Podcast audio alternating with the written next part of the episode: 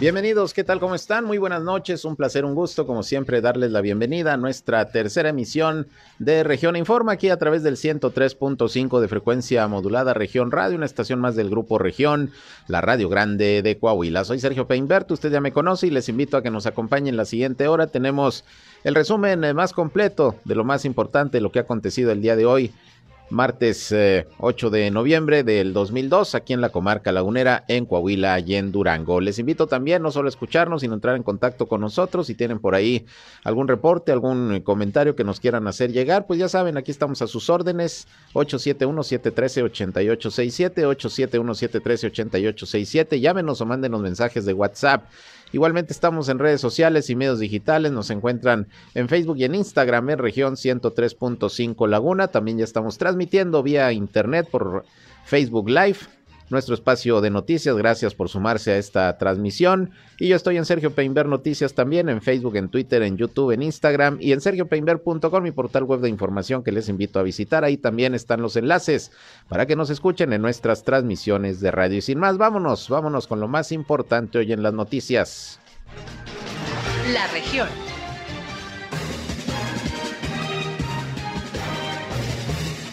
Y luego de tres días de paro de actividades, de no dar clases y de ayer realizado, eh, haber realizado ayer en Gómez Palacio un bloqueo allá en el Boulevard Ejército Mexicano, finalmente los maestros de la sección 44 del Sindicato Nacional de Trabajadores de la Educación llegaron a un acuerdo con eh, el gobierno estatal que encabeza el gobernador Esteban Villegas para que, pues en abonos, pero finalmente les van a pagar los 200 millones de pesos que les deben desde la pasada administración por concepto de rezonificación y aumento salarial ponderado. Hoy en Gómez Palacio estuvo Guillermo Adame, él es el eh, secretario de Educación Pública precisamente en el estado de Durango, quien habló pues de los acuerdos que se tomaron con los maestros, lo más importante es que pues ya ya regresaron a las clases. Vamos a escuchar.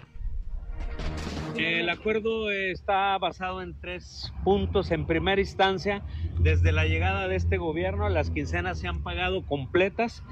¿Qué me refiero al decir completas? No solo los salarios, también se le regresó el dinero a las aseguradoras, se les pagó Hacienda, los impuestos de los trabajadores, se cubrieron todos los terceros institucionales, o sea, es decir, pagamos a partir de que llegamos quincena tras quincena. El adeudo anterior sigue sin cubrir. El, el punto número dos fue pagar el 100% de la rezonificación a todos los agremiados que tenían derecho de la sección 44 y el tercer acuerdo fue que este próximo 15 de noviembre salga ya el incremento salarial de esa quincena. Es el 100% de los que tenían derecho. Es decir, que el, hay dos zonas económicas en Durango, la zona 3 y la zona 2. La prestación de rezonificación solo aplica para los compañeros que trabajan en zona 2, que es el 80% de los agremiados a la sección 44, por supuesto, toda la laguna de Durango. El compromiso de la sección 44, hoy iniciamos clases en todo el estado. Eh, se hizo un acuerdo ayer para poder recuperar los contenidos académicos que se perdieron en estos tres días que no laboramos. Pues ahí tiene usted, ese es el resultado de estas negociaciones, que por cierto, hoy maestros de por lo menos 10 escuelas de la comarca lagunera de Durango de cualquier manera se manifestaron, pero ahora en las instalaciones del Sindicato Nacional de Trabajadores de la Educación, sección 44, porque no están de acuerdo con la negociación que se hizo con el gobierno del estado de que les van a pagar, pues en parte lo que les adeudan, ahí ya pues es un eh, tema interior del sindicato, pero por lo pronto pues ya se espera que no haya más movilizaciones, manifestaciones y mucho menos paro de actividades, paro de labores. Bien, y por otra parte, hoy el alcalde de Torreón, Román Alberto Cepeda, llevó a cabo la inauguración de algunas obras de remodelación que se están haciendo ahí en la unidad deportiva. Se comprometió, dijo, junto con el gobierno del estado a mejorar estas instalaciones y bueno, por ahí se estuvo inaugurando la remodelación de la fachada y algunas otras obras y trabajos que se han venido haciendo precisamente en este centro deportivo. Vamos a escuchar lo que dijo el alcalde al respecto. Aquí con el patronato de la unidad deportiva en donde seguimos trabajando juntos en pro de, de todos, quien más de 55 mil gentes que la usan cada mes y creo que es importante, no ha concluido, seguimos trabajando, estamos eh, terminando la segunda parte del área húmeda, seguiremos con canchas y seguiremos también con un trabajo coordinado entre nosotros, el municipio, el patronato y por supuesto la búsqueda de algunos patrocinadores para trabajar de manera conjunta en donde le demos un total cambio a la unidad deportiva. De hecho, hace unos días, la semana pasada, ya fue el, juego inaugural, donde vinieron pues, algunas estrellas aquí del, fútbol y, por supuesto que hoy venimos nada más, estaba yo fuera, pero venimos eh, con el patronato a darle paso a la inauguración de la fachada, que se le ha invertido una cantidad importante, así como también ver la situación del campo y ven y vienen, perdón, este, también lo, lo que sigue. Esto no se termina hasta que la unidad deportiva quede totalmente reconstruida. Estamos poniendo la muestra nosotros entre el, patronato y por supuesto el municipio y con la colaboración también del Estado, pero es importante también por la dimensión de, la unidad deportiva, estamos tratando de coordinar los esfuerzos y poder eh, hacerlo a la brevedad posible. Pues mira, nada más el área húmeda fueron 10 millones de pesos y lo del campo fue cerca de 1.2, si no me equivoco, 600 mil pesos del tema de la fachada, pero vienen otros dos campos, yo creo que estamos hablando de alrededor de 25 millones de pesos. Ya, ya les tocamos la puerta, este, el patronato a eso ha hecho su trabajo y nosotros lo nuestro y claro que nosotros fuimos por delante. Bien, pues ahí llevándose a cabo estas obras de mejoramiento en la unidad deportiva. Y luego se le pidió la opinión al presidente municipal sobre el asalto que se registró ayer en una institución bancaria ahí por el Boulevard Constitución, una sucursal de eh, Santander, en donde pues eh, por lo menos un sujeto llegó con un mazo, entró a la institución eh, bancaria, se acercó a las ventanillas, rompió uno de los vidrios, y solicitó pues que le entregaran dinero y huyó con el botín. En este momento ya está abierta la investigación, pero pues eh, dice el alcalde que si bien la policía vigila afuera de los bancos, es necesario que también las instituciones bancarias tengan protocolos y mayor vigilancia dentro de las eh, oficinas, dentro de las sucursales, para poder garantizar la seguridad de los clientes también. Esto dijo al respecto el alcalde Cepeda. Totalmente. Eso desde el primer momento que dimos cuenta este, así me lo hicieron saber, yo espero que ya le den seguimiento, pero pues al final del día ellos, insisto, ellos que hagan lo de ellos, nosotros haremos. A ellos les toca, pues ganan mucho dinero. Desde el 2018. Así también como cerraron instituciones bancarias este, en la cuarentena y no dan un servicio adecuado, soy pues, que le den un servicio adecuado, sí, ganan dinero para todos sus clientes. Sí, piden la confianza para que vayan a dejar dinero ahí, pero no se las dan en seguridad. Nosotros se las damos de la puerta para afuera, ellos que se las den de la puerta para adentro. Bueno, pues ahí la posición del alcalde sobre este tema de estos asaltos, que ya teníamos rato que no veíamos en alguna institución bancaria, por lo menos en Torreón. Ha habido algunos en Gómez Palacio y en algunos otros puntos de la laguna, pero aquí en Torreón ya por lo menos tres años hace que no había un asalto bancario. Bueno, pues ahí tiene usted. Este se registró ayer y eso es lo que opina el alcalde sobre la responsabilidad también de los bancos de salvaguardar la seguridad al interior de las instituciones de su clientela. Thank you. Bueno, y les informo que a partir de mañana a primera hora van a entrar en vigor las modificaciones en vialidades de la colonia El Fresno, aquí en Torreón, con el fin de aligerar la carga vehicular que se presenta en los accesos. Francisco José Torres Suárez, director de Ordenamiento Territorial y Urbanismo, mencionó que previendo el aumento de la carga vehicular en esa zona por la próxima construcción de un desarrollo vertical de 80 departamentos, se implementaron acciones para modificar el sentido de dos calles que serán habilitadas como entrada y salida de la colonia exclusivamente. Mire usted, se colocó un semáforo en el Boulevard Y se amplió la guarnición para permitir la vuelta a la izquierda hacia la calle Francisco Figueroa, que va a cambiar a un solo sentido de entrada a la colonia y va a llegar hasta la calle Juan Ramón Jiménez, que va a quedar habilitada como acceso. Y luego se utilizará exclusivamente como calle de salida la Santa Teresita de Jesús, ahí la que, la que está casi eh, topando con una gasolinera entre dos eh, eh entre dos plazas, es la calle que va directamente al Colegio Cumbres. Bueno, esa va a ser nada más calle de salida hasta el Boulevard Independencia. Al respecto de estos cambios, Luis Morales, quien es el titular de la Dirección de Vialidad y Movilidad Urbana de Tránsito, pues, dijo que debido a estos ajustes, elementos de la corporación estarán haciendo presencia mañana desde temprano en ese lugar para brindar orientación a los conductores mientras se acostumbran a los cambios. Esto será a partir de mañana en aquella zona de El Fresno, aquí en Torreón. Y hablando de cambios en vialidades, bueno, como usted sabe, hay un proyecto que se está en estos momentos eh, revisando por parte de las autoridades municipales de Torreón para remodelar lo que es la calzada Colón, hacerla cuando menos es uno de los proyectos, hacerla una vialidad de 30 kilómetros, pasar la ciclovía al carril de la izquierda de alta y dejar el carril de la derecha como estacionamiento y para colocar alguna infraestructura urbana. Pero el proyecto se está socializando apenas con diferentes grupos eh, empresariales, con organismos sociales, pues para que haya consenso al respecto. De esto habló Juan Adolfo Humbertrap, director, director de Obras Públicas en Torreón está hablando con los comerciantes del lugar, no directamente la Dirección de Obras Públicas, sino se está hablando con una empresa que se dedique a ese tipo de, de socialización o de encuestas para tener unos datos duros de qué es lo que se quiere alrededor del... El proyecto que estamos inclinados es el que hemos platicado en cambiar la, la ciclovía al carril que hoy conocemos como alta velocidad y se, se va pegado al camellón, se baja a zona 30 de velocidad todo no vueltas izquierdas, no camiones pesados eh, y banqueta, remodelación de banquetas y camellones para peatonalizar y hacer más agradable a la bicicleta. No es ampliación de banquetas, las banquetas de la Canón son, muy amplias, el problema que tienen son la rasante, en donde va caminando uno y luego hay diferentes modelos de banqueta, unos más altos, unos más bajos, topes, luego hay, no hay banqueta, luego hay una, hay una cochera que está muy baja, hay que subir dos escalones, o sea, no está en uniformidad, entonces eso es lo que se está trabajando para que quede de una manera uniforme las banquetas con podo táctil para las personas vulnerables y sobre todo para que sea mucho más seguro. Nosotros estamos pensando que en 15 días debemos de tener la solución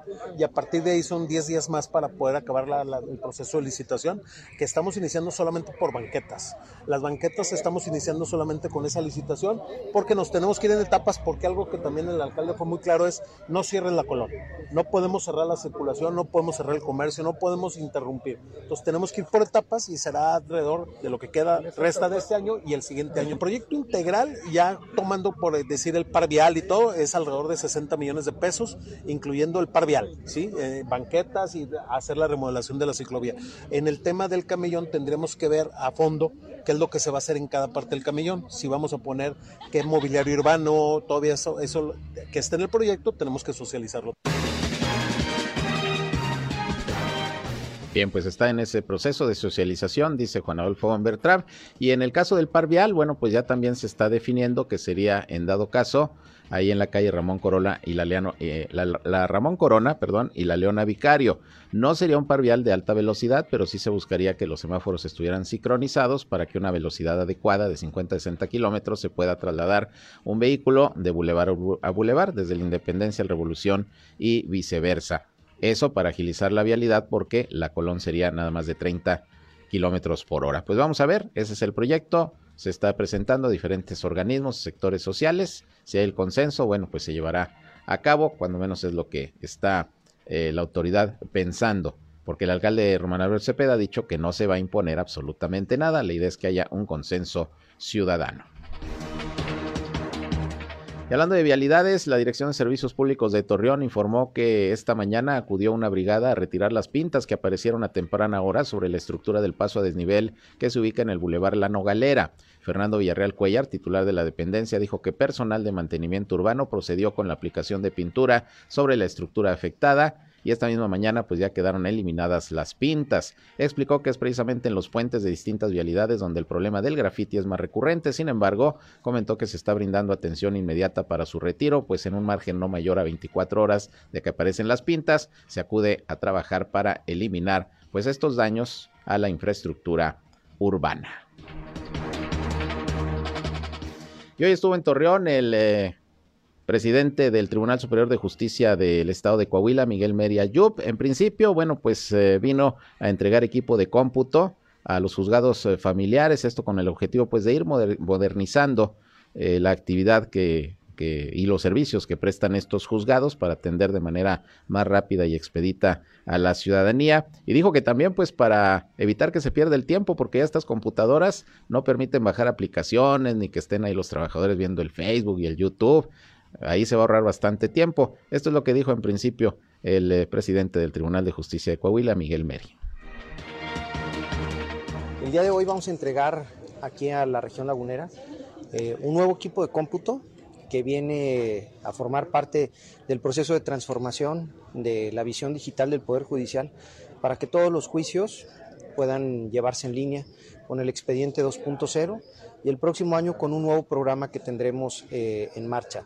El programa que estamos utilizando, bueno, ha sido un programa que ha servido desde la pandemia para acá, para que se puedan sacar citas, para que se puedan prestar expedientes, para que podamos ver el expediente de manera virtual, se puedan presentar también eh, pues todo lo que tiene que ver con la documentación dentro de un juicio, se puedan revisar lo que acordó el juez con respecto a, ese, a esa presentación de documentos. Entonces, pues ha sido un proceso paulatino de crecimiento en materia digital. Y hoy la, pues, eh, el edificio de familiares de los, del área civil, eh, mercantil y penal recibe nuevo equipo de cómputo, que dicho sea de paso, es un equipo de cómputo que no tiene cargados, por ejemplo, redes sociales, ni tampoco de este tipo de programas que puede sacar, vaciarse música o escuchar música, que genera, bueno, distracciones y consumo de tiempo en la en, el, sistema.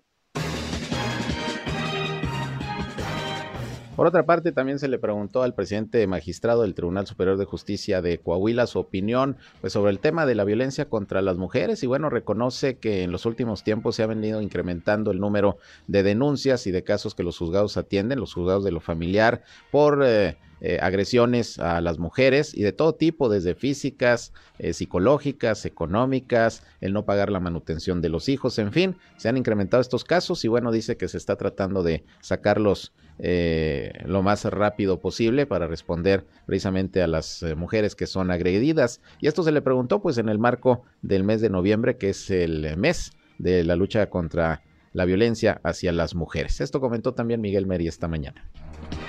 Algunos estados no han cumplido con establecer ciertas políticas públicas o programas para poder erradicar y atender la violencia contra las mujeres. Nosotros creamos el juzgado especializado en violencia familiar y es un tema que he expuesto en la Corte. He ido a la Suprema Corte de Justicia a decirles, este es el modelo de Coahuila que nosotros sí hicimos, en donde una mujer no es revictimizada, en donde una mujer puede ir con un solo juez investido de capacidades penales y familiares y poder eh, poner a salvo a la mujer y a sus hijos, darles la custodia provisional y los alimentos provisionales. Llevamos, por ejemplo, en este año más de 3.000 y de, y de tener en el 2019 1.050 causas penales por este delito, hoy ya pasamos arriba de los 3.000. Todos estos han, han, tenido ya, ya situaciones este, de, digamos, de restricción, de eh, algunos continúan abiertos los, los expedientes. Bien, pues ahí lo que está haciendo el Poder Judicial en el caso de atender la violencia contra las mujeres. Vamos a una pausa y regresamos. Son las 7 con 21 minutos. Sigan con nosotros aquí en Región Informa. Bien, continuamos con más información. Son las 7 con 25 minutos y recibo aquí en cabina, me da mucho gusto, a mi amigo de hace muchos años, Ricardo Rodríguez, periodista y hoy secretario académico de la Facultad de Ciencias Políticas y Sociales de la Universidad Autónoma de Coahuila, que están de aniversario, 50 años, y bueno, se han estado desarrollando una serie de actividades en donde la comunidad universitaria y toda la sociedad yo creo que debemos de compartir porque pues 50 años no, no se dicen fácil y ya, ya los está cumpliendo la facultad. Bienvenido, Ricardo, ¿cómo estás? Sergio, ¿qué tal? Eh, muchísimas gracias, gracias por la invitación. Y efectivamente, 50 años ya de la Facultad de Ciencias Políticas y Sociales, ya una tradición en la comarca lagunera. Muchísimas generaciones que han egresado de ahí, pues bueno, han sido parte importante de la historia, tanto de la comunicación, tanto de la sociedad y de la política, no solo de la comarca lagunera, sino también del Estado, ¿no? Y ahora estamos de fiesta. El mes de agosto, precisamente, eh, cumplimos estos 50 años, medio siglo, y iniciamos con diferentes actividades para festejar, para celebrar. Eh, llevamos a cabo semanas académicas, algunas eh, actividades también eh, deportivas, otras más culturales, y bueno, con el objetivo de no pasar de largo esta importante fecha. Y bueno, tenemos también algunos eventos en puerta, del cual quisiera lanzar la invitación para la sociedad, y es el referente a una baile, cena gala que tendremos el 24 de este mes, 24 de, ese, eh, de noviembre, en punto de las 9 de la noche. Esto con el objetivo de juntar pues a todas las generaciones, ¿no? Desde la primera generación de la carrera fundadora que fue Ciencia Política y Administración Pública, por todas las eh, carreras que han pasado ya, todas las generaciones que han pasado ya por la universidad, pues invitarles a todos, porque yo creo que es importante que todos los que han pasado por la facultad, lo que, los que han vivido de alguna u otra manera la experiencia de ser parte de, de esta escuela, como dicen, ser parte de Grillo, que es la mascota oficial, pues eh, acudan a esta invitación, ¿no? Eh, para mayor información, en la Facultad de Ciencias Políticas eh, pasarán algunos datos de cómo será la dinámica de la asistencia y la venta de boletos, pero bueno, pues hay que dar la invitación para toda la sociedad, para los egresados y para los alumnos también, y toda aquella persona que alguna forma haya tenido de manera directa o indirecta contacto con nuestra facultad. ¿Y dónde va a ser? Va a ser en el Casino Los Ángeles, va a ser en el ah, Casino Los Ángeles. Eh, y bueno, pues eh, ya se tiene planeado todo un evento. Habrá también, desde luego, alguna proyección de videos que hable de la historia y de la importancia que han tenido diferentes generaciones eh, en estos 50 años y cómo ha marcado precisamente la historia de la región. Claro, y fue un buen marco este 50 aniversario para estrenar instalaciones, ¿no? Es correcto, sí, tenemos nuevas instalaciones ubicadas en Ciudad Universitaria. Todos aquellos que nos escuchan en este momento, Recordarán que la Facultad de Ciencias Políticas está ubicada en el Boulevard Revolución. Apenas hace dos años, en medio de la pandemia, nos cambiamos a Ciudad Universitaria. Estamos estrenando allá eh, instalaciones, pero bueno, pues el mismo espíritu de la facultad continúa, las ganas de trabajar y desde luego también de generar y formar generaciones críticas, generaciones que participen en nuestro entorno social. Claro, y déjeme decirle que una buena parte de los actuales reporteros, comunicadores, pues son egresados ahí de la Facultad de Ciencias Políticas y Sociales. Me ha tocado tener eh, compañeros desde hace muchos años egresados precisamente de la carrera de comunicación. Tú mismo, pues de ahí de ahí saliste. Mi compañero Víctor Barrón, reportero aquí de Región Informa, también salió ahí de, de, la Facultad de Ciencias Políticas y Sociales. Y yo me acuerdo, digo, ya a veces hablo de esto y me siento muy viejito, pero me acuerdo que a mí me fueron a, a, presentar en aquel entonces eh, el, eh, la currícula de materias. Sí, claro. para abrir la carrera de comunicación. Y entonces empezaron a circularla entre periodistas, comunicadores que ya en ese tiempo ya estábamos trabajando para que diéramos nuestra opinión de las materias, si estaban bien, si podíamos agregar algo. Fíjate, eh, me tocó esa. Pues fíjate, la carrera, dentro de las tres carreras que tenemos dentro de la facultad, que es Ciencia Política, Administración Pública, Sociología y Ciencias de la Comunicación, la más nueva Ciencias de la Comunicación. Así es. Eso eh, quiero decirte que no estás tan viejo entonces. Pero no, entre comillas, ¿cuántos dicen? Como 20, ¿no? Tiene veintitantos años exacto, pero entonces, bueno, no pasa nada. No pasa nada, pero sí, una playa de, de, compañeros periodistas, reporteros, comunicadores que han salido de la facultad y le digo, muchos de los que usted escucha o lee o ve informándole todos los días en los medios de comunicación aquí en La Laguna, son egresados ahí de la facultad. Exacto, y no solo en medios de comunicación, también tenemos gente que está eh, egresados, exalumnos, que están trabajando dentro de la administración pública, mm. tanto municipal aquí en Torreón, en el municipio de Matamoros también, en el municipio de San Pedro, en Gómez Palacio, en diferentes sectores tanto a nivel estatal, federal y el municipal, como es personal precisamente gente de comunicación, de administración pública y también eh, de sociología, que son parte precisamente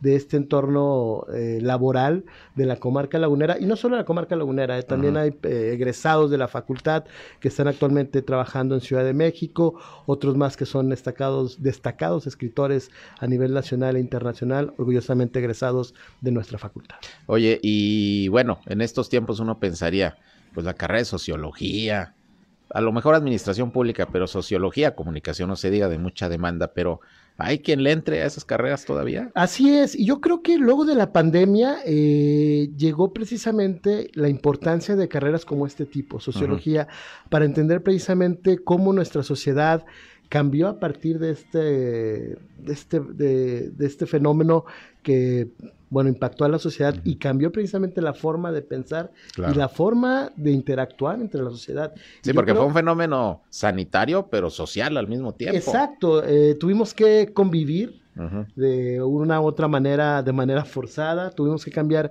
la relación entre individuos y yo creo que la sociología ahí está para dar respuestas y sobre todo interpretar esta nueva realidad que hay, ¿no?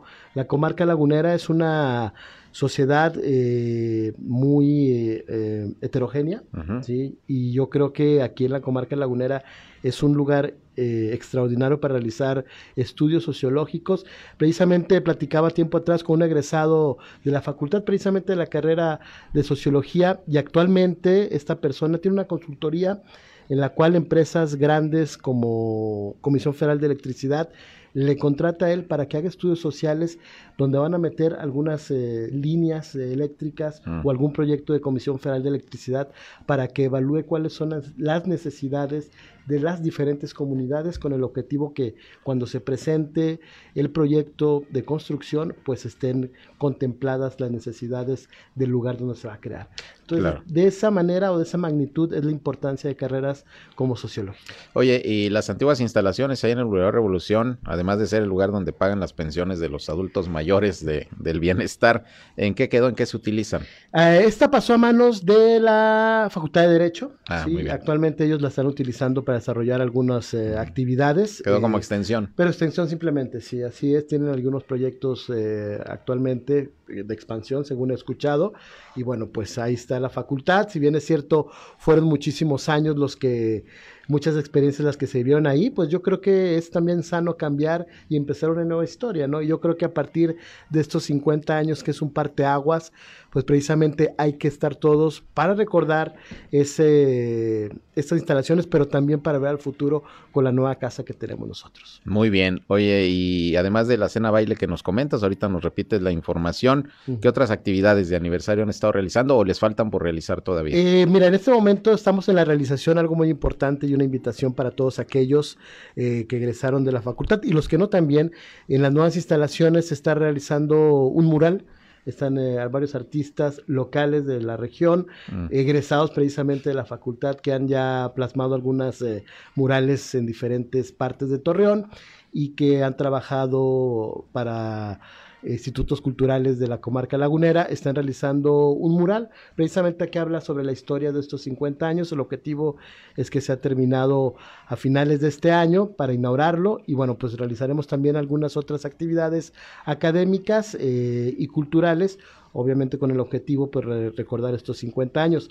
Cabe hacer mención, Sergio, que hemos trabajado durante todo este tiempo buscando a egresados, buscando, platicando con directores, los primeros directores de esta facultad, ah. para que nos hablaran de la historia de la facultad y esta a la vez pues ser este guardada en una memoria. Se tiene proyectado la realización de un libro, de un texto, donde se abre precisamente de la historia de nuestra escuela. No, pues excelente. Y, y miren, eh, ahí se profesa mucho la, la apertura pues imagínense, ciencias políticas, y lo comento porque año con año se realizan ahí jornadas de comunicación es que organizan los estudiantes. Es correcto. Y invitan políticos de, de todos partidos, de todos colores y sabores. Es más, el último que hubo, pues hubo representantes del PRI, de Morena, del de no sé si del PAN, pero de varios partidos. Es decir, hay pluralidad, pues, ¿no? Eh, a la hora de, de, organizar eventos y actividades que los mismos alumnos van eh, desarrollándose ahí. Es correcto, yo creo que la labor que hacen los alumnos, obviamente de la mano de los maestros, pues es para que ellos vayan ya teniendo esta interacción con el campo laboral. Ahora que hace cita, eh, iniciamos los festejos del 50 aniversario con la realización de una semana de ciencia política. Ah. Ahí precisamente tuvimos la presencia de senadores y de diputados, eh, quienes hablaron precisamente sobre el acontecer político no solo eh, nacional, sino también desde una visión de la comarca lagunera, y fue un éxito. Y como dices tú, las diferentes voces, los diferentes actores de diferentes ideologías, ah. de diferentes partidos políticos, interactúan y tienen cabida precisamente en la facultad. Al fin y al cabo, pues este es el objetivo de esta escuela, ¿no? Que todas las ideas converjan en un solo lugar y que los alumnos sean capaces de interpretar cada una de las visiones que tienen los partidos políticos o las organizaciones. Pues excelente, enhorabuena para toda la comunidad de la Facultad de Ciencias Políticas y Sociales de la Universidad Autónoma de Coahuila y pues que les vaya bien en todas estas actividades que siguen desarrollando. Repítanos entonces lo de la cena baile, dónde, cuándo y cómo hay que hacerle para ir. Claro que sí, es el día 24 de noviembre es jueves, efectivamente, es a partir de las 9 de la noche en el Casino Los Ángeles. La invitación está hecha para toda la comunidad y bueno, para mayores informes eh, sobre la venta de boletos, eh, pueden visitar la página de Facebook de la Facultad de Ciencias Políticas, que es Comunicación Social FECEPIS, Facultad de Ciencias Políticas Sociales, y o en su caso marcar a la Facultad de Ciencias Políticas y Sociales, donde ahí pues eh, tendrán información sobre adquirir los boletos. Muy bien, pues ahí está la invitación, ojalá que muchos de los egresados de esta facultad acudan,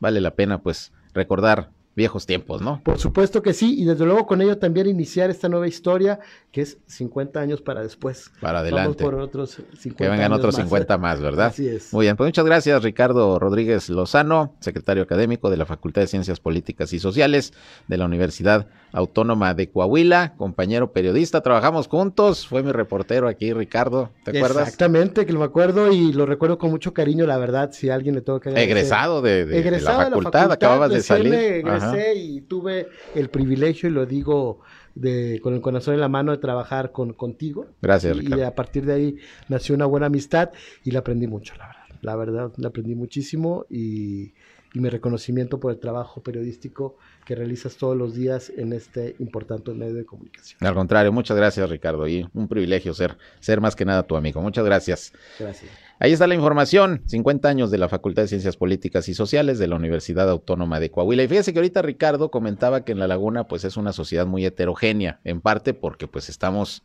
eh, conformados por diferentes etnias, así es como se hizo La Laguna. Y precisamente hoy en la mañana hubo una rueda de prensa que ofreció la coordinadora de la Secretaría de Cultura aquí en La Laguna de Coahuila, Rudidalia Isais, junto con los organizadores de un evento que se va a llamar Nómada un festival de las etnias aquí en la comarca lagunera. Ahí estuvimos en la cobertura y vamos a escuchar a Jesús Sánchez, que es uno de los organizadores, quien habló precisamente de lo que será este evento el próximo 3 de diciembre para que ustedes estén pendientes y si gustan participar, pues ahí está la invitación.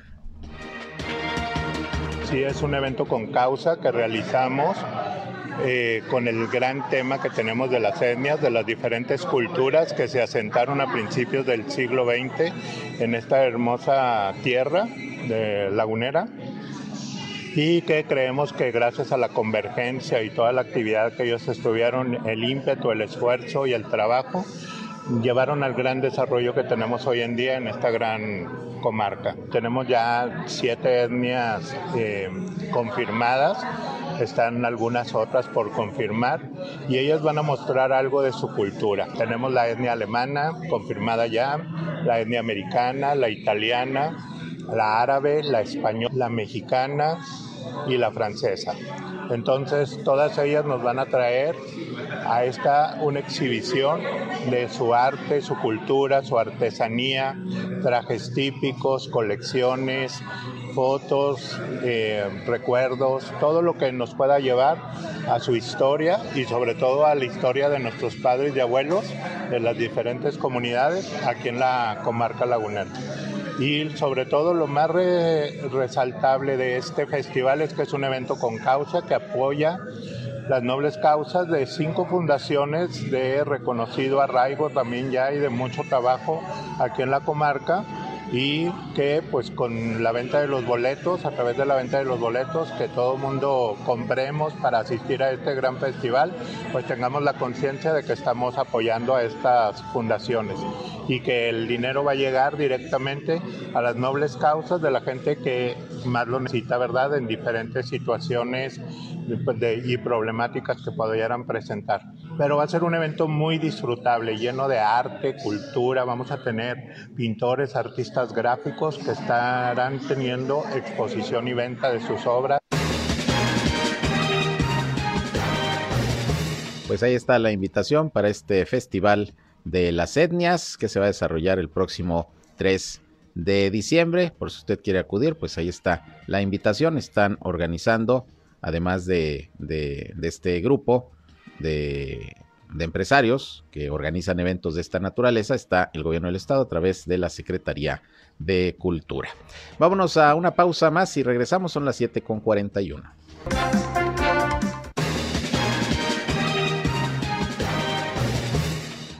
Bueno, y más eventos se anunciaron el día de hoy. Fíjese que va a haber un festival de aeromodelismo allá en Matamoros. Esto eh, está siendo organizado por especialistas en este tipo de, de deportes, de actividades, como usted les guste llamar. Aeromodelismo, es un festival nacional y se está apoyando por parte de la Oficina de Convenciones y Visitantes. Se llama Del Norte Fly Fest.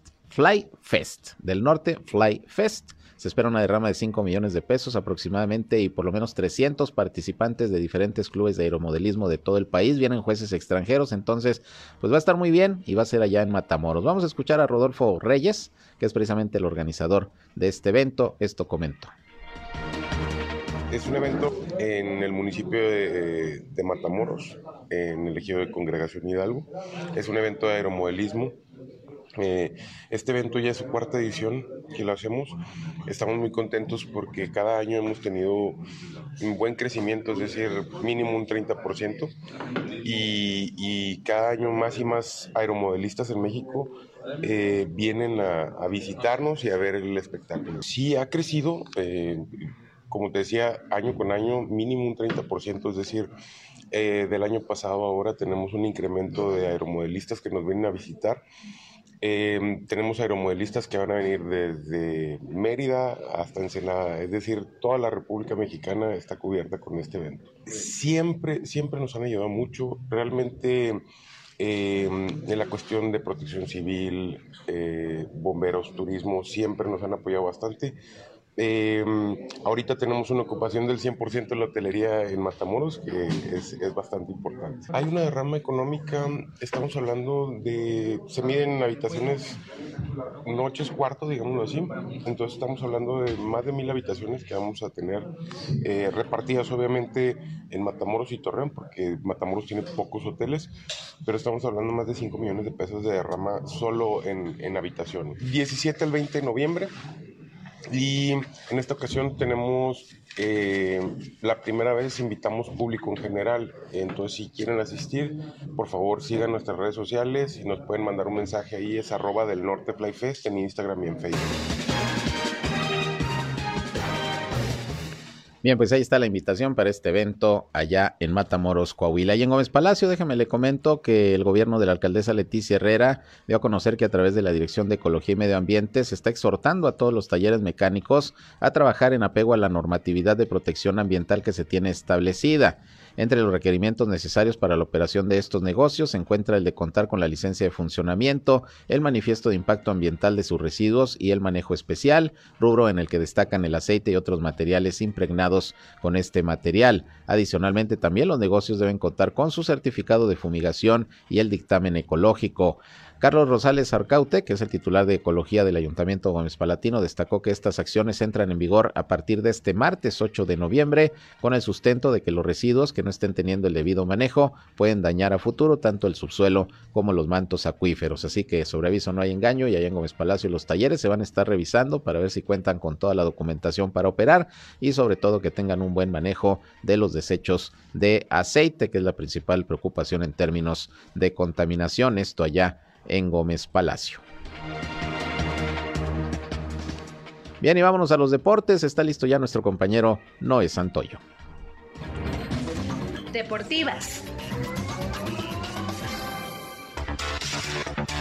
Hola, ¿qué tal, Sergio? Muy buenas tardes. Amigos de escuchas, muy buenas tardes. Les comparto la información del mundo de los deportes. Las malas noticias se confirmaron para la selección mexicana de fútbol, que no podrá contar con Jesús Manuel Tecatito Corona en la Copa del Mundo de Qatar 2022. Y ya lo dieron a conocer de forma oficial. Fue una charla entre Gerardo Tata Martino, director técnico del Tri y el propio jugador, donde se decidió que causará baja de la lista rumbo a Qatar 2022. Corona presentó en agosto una rotura de peroné y de ligamento del tobillo. Se hablaba de entre 4 y 5 meses de recuperación, por lo que era muy complicado que cumpliera los plazos de recuperación para estar al 100% para la justa mundialista. En cambio, en la mente de Gerardo Martino solo está la idea de llevar a la Copa del Mundo a Raúl Jiménez, aunque no esté al 100% de la lesión en el pubis, que lo dejó fuera de actividad en Inglaterra desde agosto. Jiménez no tendrá minutos de juego en el partido contra Irak de este miércoles porque es muy pronto para probarlo. Si bien ya entrena casi el parejo de sus compañeros, el Tata esperará al duelo contra Suecia. Con un gol a los 5 minutos de entrar al campo, asumiendo la responsabilidad desde los 11 metros y una asistencia para cerrar el partido, el mexicano Irving Lozano fue decisivo este miércoles para que el Napoli sumara los 3 puntos ante el Empoli tras vencerlo dos goles por cero en un partido que dominó pero que no pudo desbloquear hasta la entrada del Chucky. Todo parecía cuesta arriba, pero Barcelona remontó ante Osasuna y ganó dos goles por uno para irse a la pausa mundialista como líder de la liga, sin importar lo que haga el Real Madrid este jueves, gracias a su ventaja de 5 puntos al momento sobre los merengues. Hubo que sudar y sufrir ante el equipo revelación del campeonato español, pero el Barça salió adelante, pese a jugar con 10 hombres. Ulises Rivas ya es jugador de los Pumas, así lo dio a conocer el cuadro universitario a través de sus redes sociales. Rivas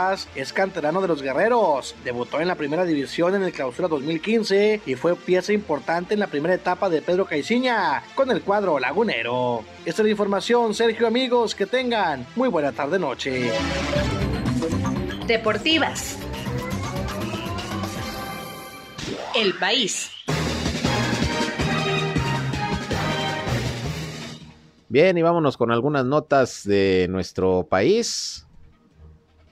Iniciamos con que la Cámara de Diputados eh, aprobó este martes en lo general ya el presupuesto de egresos de la Federación 2023 que estima un gasto neto por 8.3 billones de pesos, unos 415 mil millones de dólares, entre recortes a los órganos judicial y electoral y aumentos a los subsidios gubernamentales y megaobras del presidente Andrés Manuel López Obrador.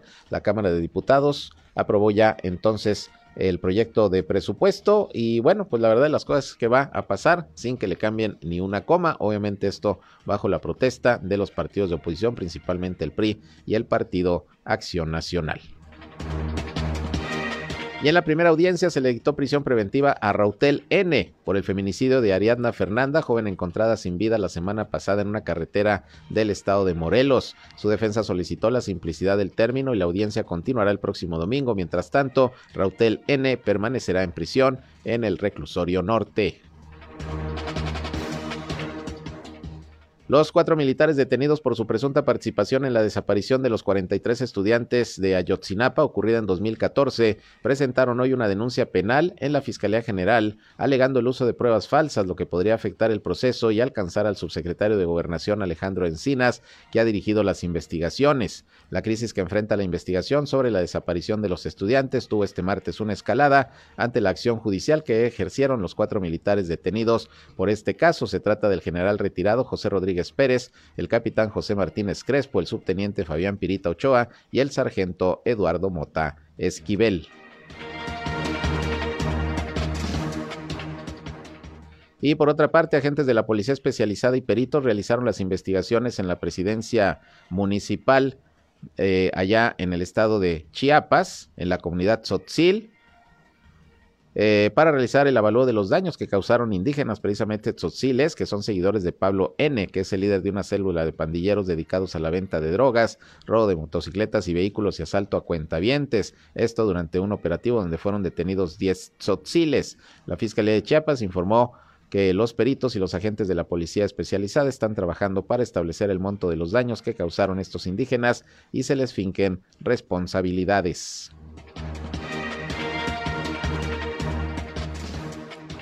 Un grupo de organizaciones de la sociedad civil, entre las que se encuentra el Frente Nacional por la Familia, colocaron la mañana de este martes un nacimiento de Jesús frente al acceso principal de la Suprema Corte de Justicia de la Nación allá en la Ciudad de México, en rechazo al proyecto de amparo del ministro Juan Luis González Alcántara, que prohíbe la colocación de estos símbolos eh, religiosos en espacios públicos. Se prevé que mañana miércoles la primera sala de la Corte inicie el debate del proyecto, en el que se plantea prohibir la instalación con recursos públicos de nacimientos de Jesucristo, precisamente en estos espacios.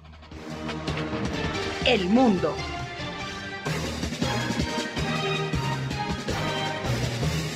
Bueno, y hay supermartes allá en los Estados Unidos, elecciones legislativas y los primeros centros electorales en la Unión Americana eh, cerraron ya a las 23 horas, eh, tiempo en este caso de los estados de Kentucky e Indiana. El último estado en cerrar los centros de votación va a ser Alaska, que con dos usos horarios pondrá punto final a la jornada electoral en el país a las 6 de la mañana de este miércoles con la clausura de los puntos de sufragio en su parte Los estadounidenses están votando por 435 miembros de la Cámara de Representantes, 35 de los 100 senadores y 36 gobernadores, así como miles de puestos locales y estatales, además de que están celebrando referendos sobre asuntos como la legalización de la marihuana y el aborto. Así que pues a la expectativa ya de los resultados, una vez que se empiezan a cerrar los centros de votación allá en Estados Unidos. Y el equipo de transición del presidente electo de Brasil, Luis Ignacio Lula da Silva, añadió este martes a un grupo de economistas que incluye por lo menos dos integrantes que posiblemente disipen las inquietudes del mercado en cuanto a políticas empresariales y financieras que pudiera estar sopesando el próximo mandatario. Los inversionistas ven con buenos ojos a André Lara Resende y a Percio Árida, economistas conservadores que fueron algunos de los arquitectos del Plan Real en la década de 1990 que implementó la nueva moneda del país y controló la hiperinflación. Así que llama la atención que un hombre de izquierda como Luis, Ulacio, y Luis Ignacio Lula da Silva pues esté prácticamente llevando a su, a su equipo a economistas conservadores, es decir, de derecha. Interesante, vamos a ver qué resultados le da al por tercera ocasión próximo presidente de Brasil. Y con esto llegamos al final de la información. Les agradezco su atención a este espacio de noticias. El resumen del día, el más completo, ya saben, de la radio en la comarca lagunera, aquí por el 103.5 de frecuencia modulada. Región Radio, una estación más del grupo Región, la Radio Grande de Coahuila. Yo soy Sergio Peinbert, usted ya me conoce y mañana, ya saben, les espero en nuestra primera emisión a partir de las 8 de la mañana. Por lo pronto, que la sigan pasando de lo mejor y que tengan muy buena noche. Esto fue Región Informa. Ahora está al tanto de los acontecimientos más relevantes. Lo esperamos en la